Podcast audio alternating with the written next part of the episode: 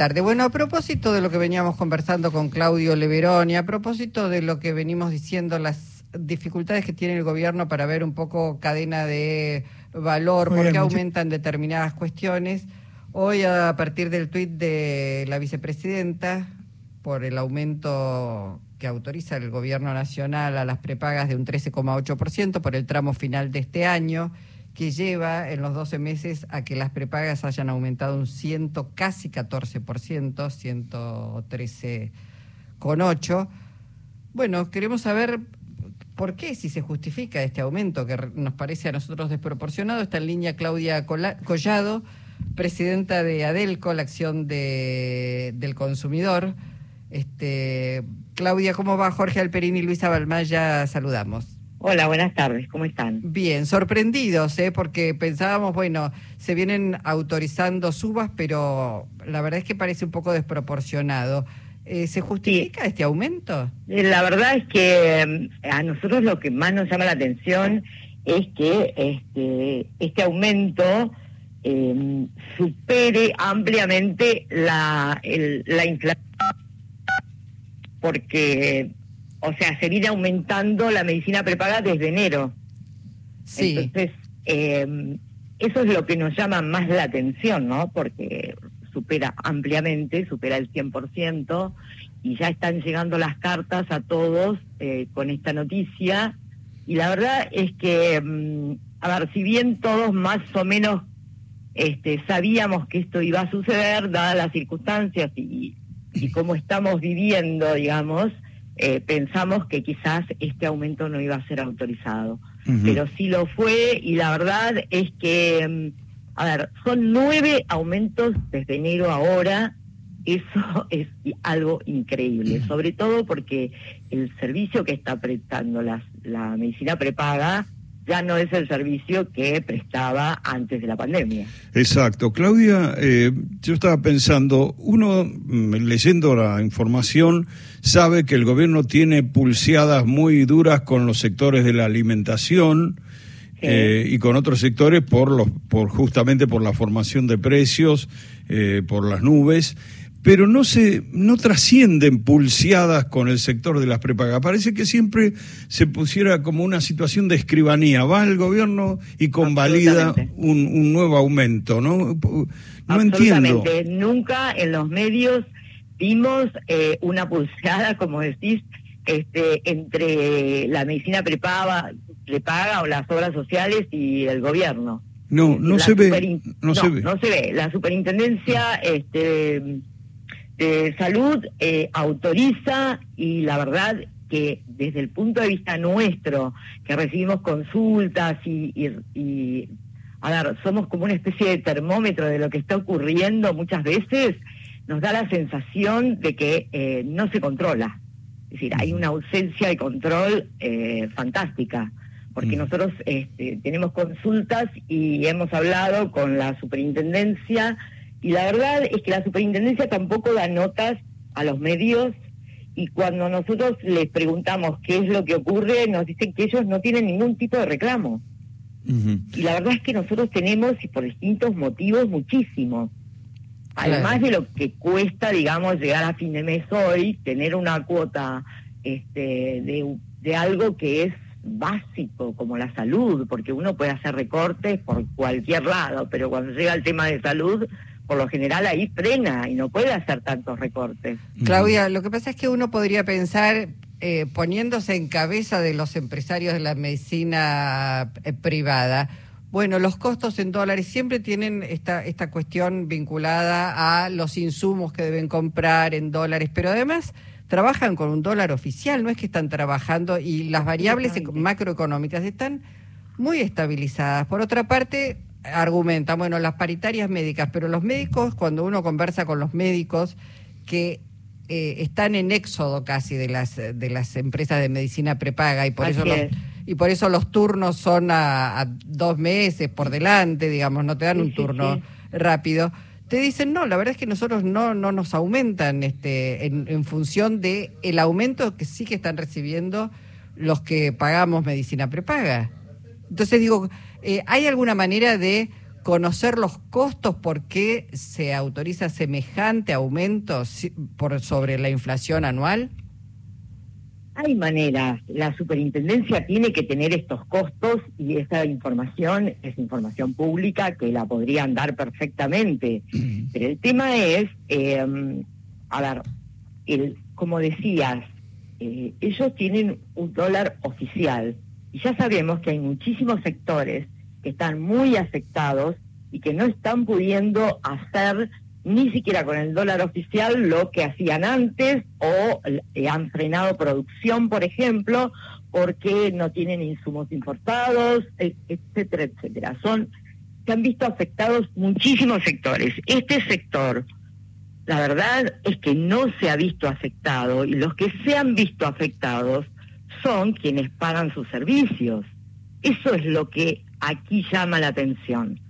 Porque mm. si uno, uno está pagando, una persona está pagando un servicio de salud eh, a una empresa que tiene eh, algunos privilegios que vos acabas de remarcar, digamos, eh, y resulta ser que cuando va a sacar el turno le dicen, no, tu médico ya no atiende en esta empresa. Y a lo mejor es el médico de toda la vida. Y es un, no sé, un paciente cardíaco. ¿Sí? Y tiene que buscar otro otro profesional. Sí, un médico endocrinólogo, alguien que te, que te lleva con un tratamiento. Exacto. Sí, un pediatra podría ser también, ¿no? Que la persona, no sé, los padres tienen confianza en un determinado profesional y un día se encuentran con que no está más. ¿Y por qué no está? Porque no les pagan lo suficiente. Entonces, uno de los costos que seguían las paritarias y lo que ellos le tienen que pagar a los profesionales, yo no sé de qué manera se consideran, porque los médicos hay un éxodo infernal y los que no se van y atienden y tienen su propio consultorio están cobrando un copago. Entonces, te aumenta la prepaga y además, si querés seguir con el profesional de siempre en su consultorio, tenés que pagar algo porque realmente si no, no le alcanza ni para mantener el alquiler o la secretaria o lo que sea.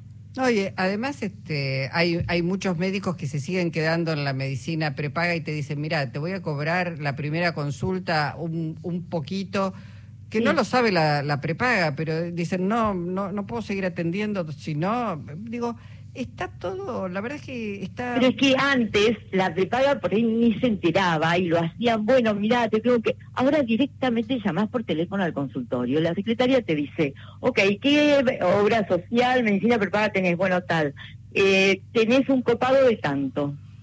O sea, no hay tu tía, no tenés que pagar. Y yo creo que las empresas lo saben a eso.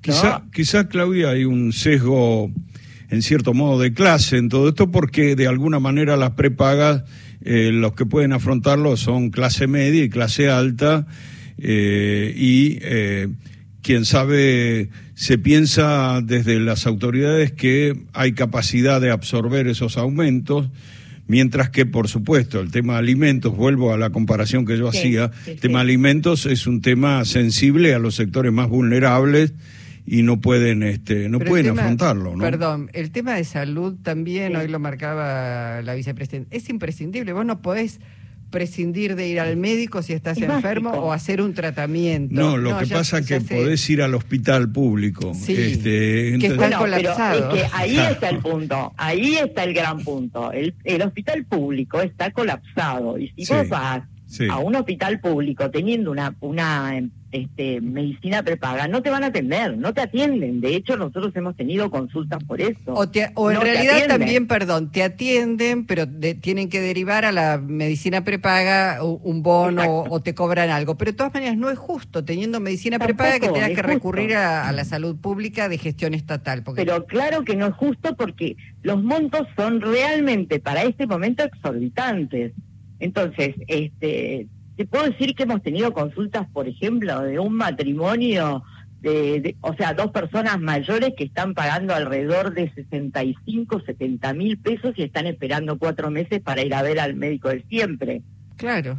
Y entonces, y como vos decís, o sea, es algo básico. Vos podés hacer recortes, como se está haciendo en alimentación, que ahora en lugar de leche compramos un producto que se llama bebida a base de leche y entonces es más barato. Yo no sé qué va a pasar a futuro con los este, con los más chicos con esto, ¿no?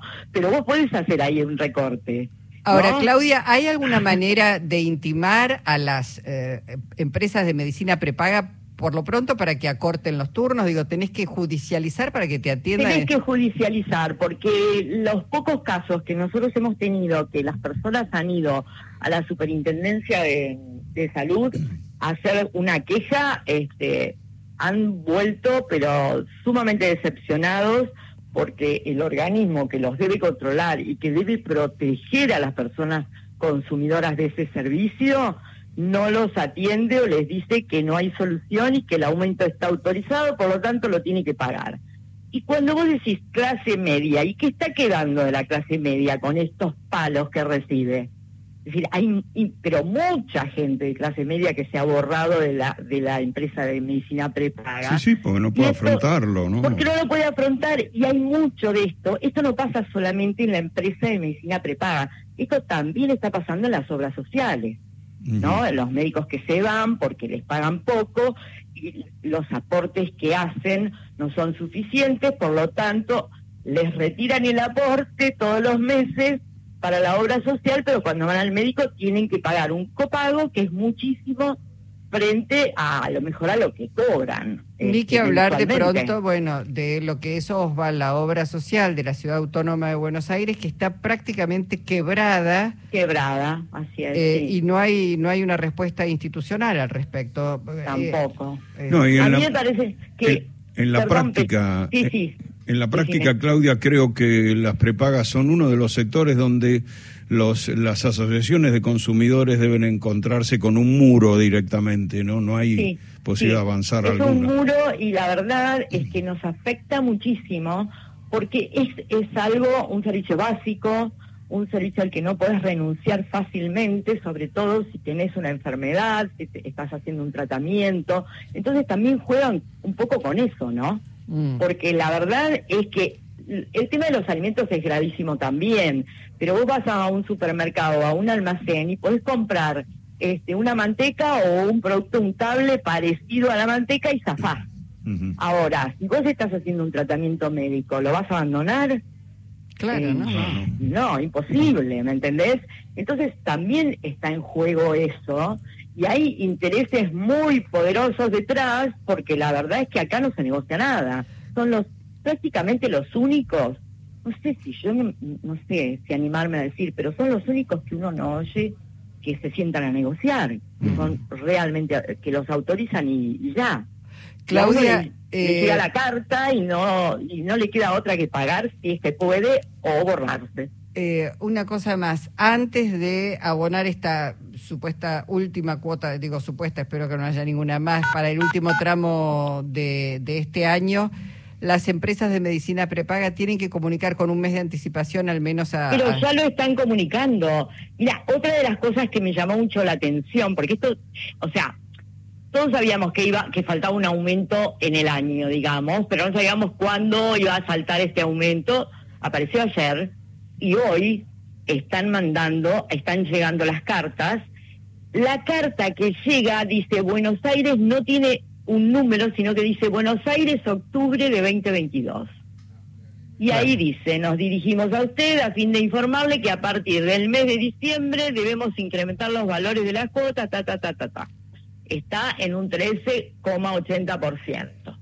Entonces, eh, y después al final, la carta es increíble. Al final tiene un párrafo que dice, o sea, la mayoría, ¿no? No todas, pero la mayoría, parece que hay una carta tipo, dice en el supuesto de que el referido incremento le ocasione dificultad y o impedimento para afrontar su pago, se encuentran a su disposición distintos planes alternativos para su consideración y ejercicio opcional.